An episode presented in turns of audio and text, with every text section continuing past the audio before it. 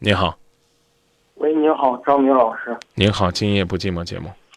呃，我就是想咨询一下我这个个人的这个婚姻事情。啊，您说。我是就是原来有过一次短暂的婚姻，然后呢，然后过了两个人没过到一块儿，后来也没钱了，就俩人就离婚了。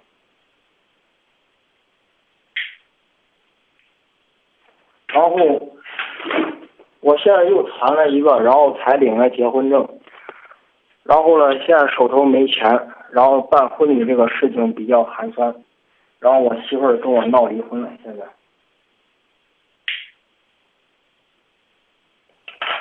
啊。也也没有什么，反正就是，就觉得每天都失眠，特别痛苦。然后我，我家人嘛，反正也挺担心我，就是婚姻这方面，嗯，不太幸福，嗯，因为原来那个前妻可能，咋说了，那时候花钱比较厉害，然后现在呢，钱都买成房子了，手头也过得比较拮据，嗯，然后前一段为了跟他结婚嘛，我车子也卖了。然后就是想简单办个婚礼，然后我媳妇儿呢，她就是对我疑心有点大，然后就担心说我是这个二手货，其实也是，我是前，因为我现在找这对象他没有结过婚，没有换过离婚证，我是换过一次，然后也觉得挺对不住他了，也没买三金钻戒。彩礼钱什么也没，然后就是，我现在就是特别迷茫，然后家人也是很担心我。反正我是一年回国的，回国这两年都不是很顺。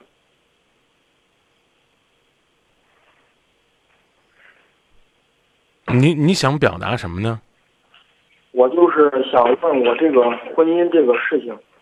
就是我现在跟他领完结婚证了，然后领完证了，就俩人经常生气、吵架，然后是什么嘛，我都尽量去包容，但是想想自己也挺对不住这个我现在这个对象。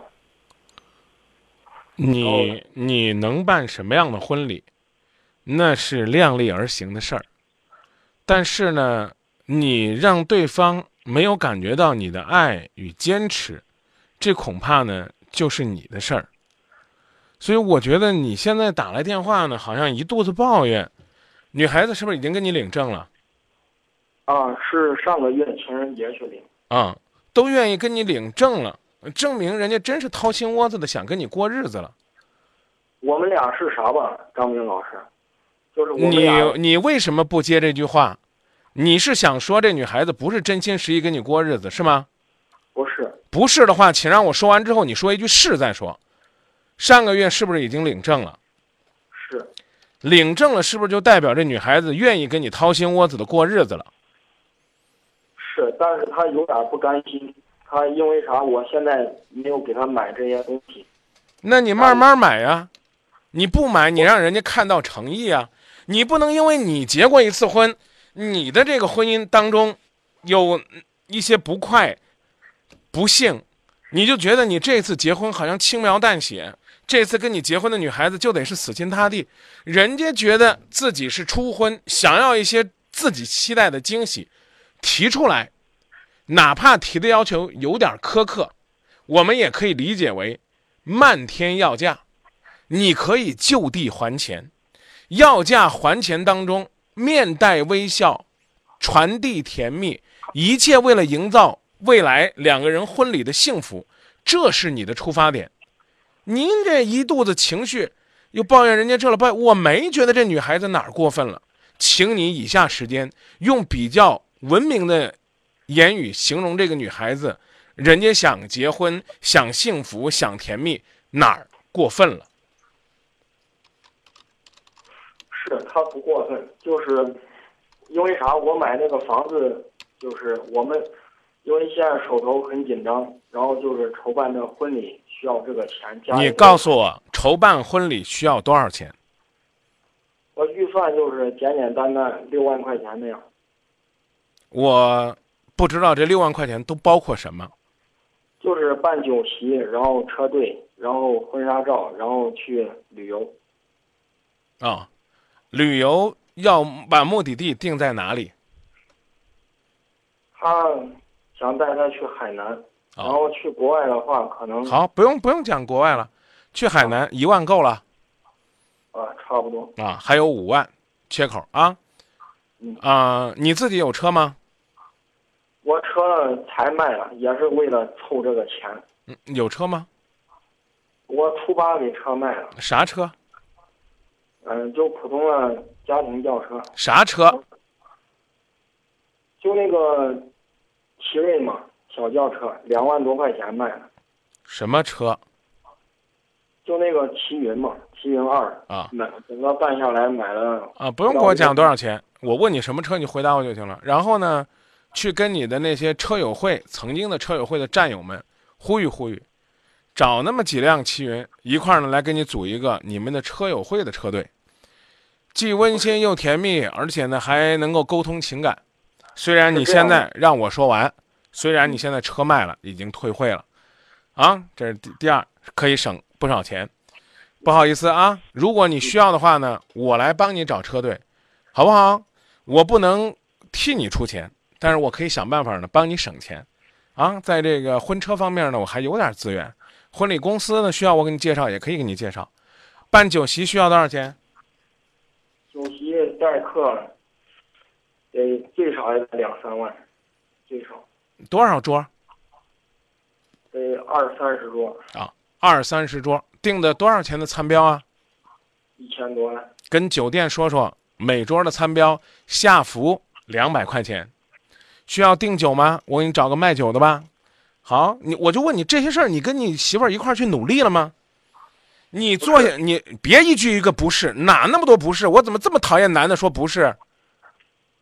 你有没有像我跟你这样一笔一笔的去算，应该在哪个地儿去节俭去省？关于酒席，你要支出三万块钱。如果来吃你酒席的那些人不是来这儿蹭饭的、打秋风的，这个钱呢，几乎可以忽略为你短期支出，之后很快就可以收回。所以你现在需要筹备的，也许呢，就是你们未来旅游的钱，就是呢你们婚车的钱以及婚纱照的钱，请你积极努力的去行动，而不是在这儿抱怨。我说完了。张明老师，那个就前几天我把那个万达的房子租出去了，然后人家给四万块钱房租。本来这个房子我媳妇儿是不想让租的，所以我们俩婚房。那个房子首付了八十万，然后装修二十多万。您看，当您在跟我讲这个过程当中呢，您隐隐约约的，甚至还在炫富。我不是说你便宜有钱啊，而是说你实际上有钱，可以做很多事儿。媳妇儿不让你租，为什么不商量之后再做决定？我明确的告诉你，你女朋友如果最近这段时间跟你提了一些苛刻的要求，就是对你的这种不作为、冷冷淡淡，对她婚姻的不重视，表达的一种有声的抗议。你可以继续讲了，继续讲你怎么媳妇儿不乐意，准备结婚的婚房你把它租出去，不是租这个房是十来天前租的，然后我租出去拿到这个钱，因为啥？我卖那个车卖后。哎，你不不要给我讲，不要给我讲那个兜圈子的事儿，我我能不能希望你表达的直接一些？你把这钱卖了想干嘛？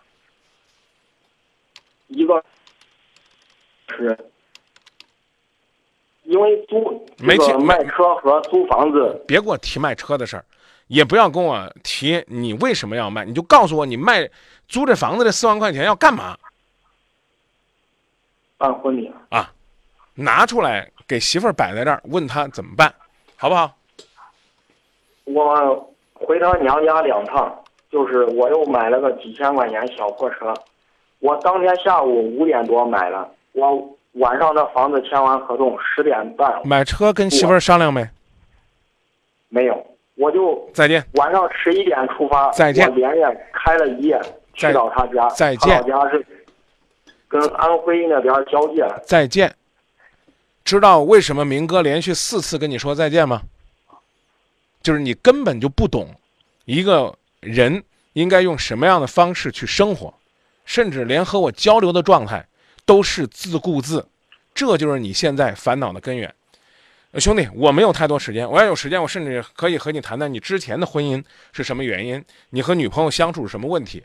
我要提醒你一句啊，二月十四号前后，你女朋友远没有现在这么让人讨厌。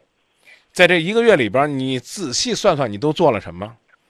买车买赔了，怪你女朋友吗？不怪吧？啊，怪你媳妇儿吗？不怪吧？不怪。啊，然后呢，草草的去买个小破车，怪你媳妇儿吗？不怪。啊，然后呢，把两个人要结婚的婚房，在媳妇儿不同意的情况下，一下子大租出去，直接拿到了长期的租金，这事儿没商量，怪你媳妇儿吗？不怪反省完了再给我打电话。张明老师，我还有最后一个问题。我不愿意再往下谈，因为我刚已经提醒你了，兄弟，你的烦恼不是说你把它吐槽吐完了就可以解决的，而且我真心实意告诉你，不让你说就是不想惯着你，你太自我了。不是，不要说不是，我已经刚刚给你发飙了。别张嘴，第一句话就是不是，我哪儿说的不是了？为什么你的口头语上去就是不是这两个字呢？你女朋友听着舒服吗？你身边的朋友听着舒服吗？说完，张明老师，话不让我下半年话不让你说完，我刚已经告诉你了，不能让所有的人都惯着你。我现在作为朋友给你的建议就是，在你这一个月当中，你可能有一些细节问题没有处理好，你先去思考。思考完了再给我打电话。我现在以一个非常强硬的朋友的身份告诉你，哥们儿，我只陪你聊到这儿，下边你想怎么规划，我我们不聊了，就光说前边你这多少件事儿，在要结婚的重大当口都不跟你媳妇儿商量，这是有问题的。发现一个问题去解决一个问题，好吗？就说到这儿。张明老师，就说到这儿，我已经第四次提醒你了。我知道，我知道您很气愤。我刚才我没有气愤呢，我哪有气愤呢？你不要，你你你不要随随便便给我扣帽子啊！没有气愤。我没有把话说完。我根本就不准备让你把话说完，让你把话说不完，恰恰是我的本意。我们不要再往下讲了。我已经第五次跟你说，兄弟，今天就说到这儿。之前发现的问题，先去解决之前的问题，下边的问题不谈了。能不能让我稍微礼貌一些？你要是非要让我不礼貌，我就请导播把你电话接出去。你有什么，你给导播讲，导播认为有必要了，他会通过我们的提示系统提示给我，好吗？行。哎，那我再想想。再见，天明老师。再见。有朋友说呢，这兄弟呢还是有些太执着了，但我觉得他恰恰缺少对爱的执着。当然，也有朋友说应该让他再吃一次苦头吧。还有朋友说，你看，其实呢不是一个揭不开锅的人，而是一个呢不懂得理财的人，也不懂得怎么样和自己的爱人一起理财。嗯，当然也有朋友说，法院判案呢都要听两边说话，按理说呢不能向一边倒。他和女友是否半斤八两也不知道。不管是不是半斤八两，半斤有问题，半斤来说，那就请半斤先把半斤的问题解决了。女朋友是八两，那慢慢解决，解决不了，好在呢，半斤呢也不再半斤了。薛芳宝贝说，就是不尊重他老婆，他不懂得尊重这两个字怎么写。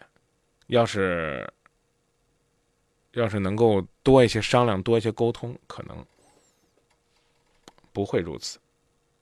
当然有朋友说，哎，我也想听听他想说啥，说自己这段时间其实很努力呗，不好意思，没让大家听。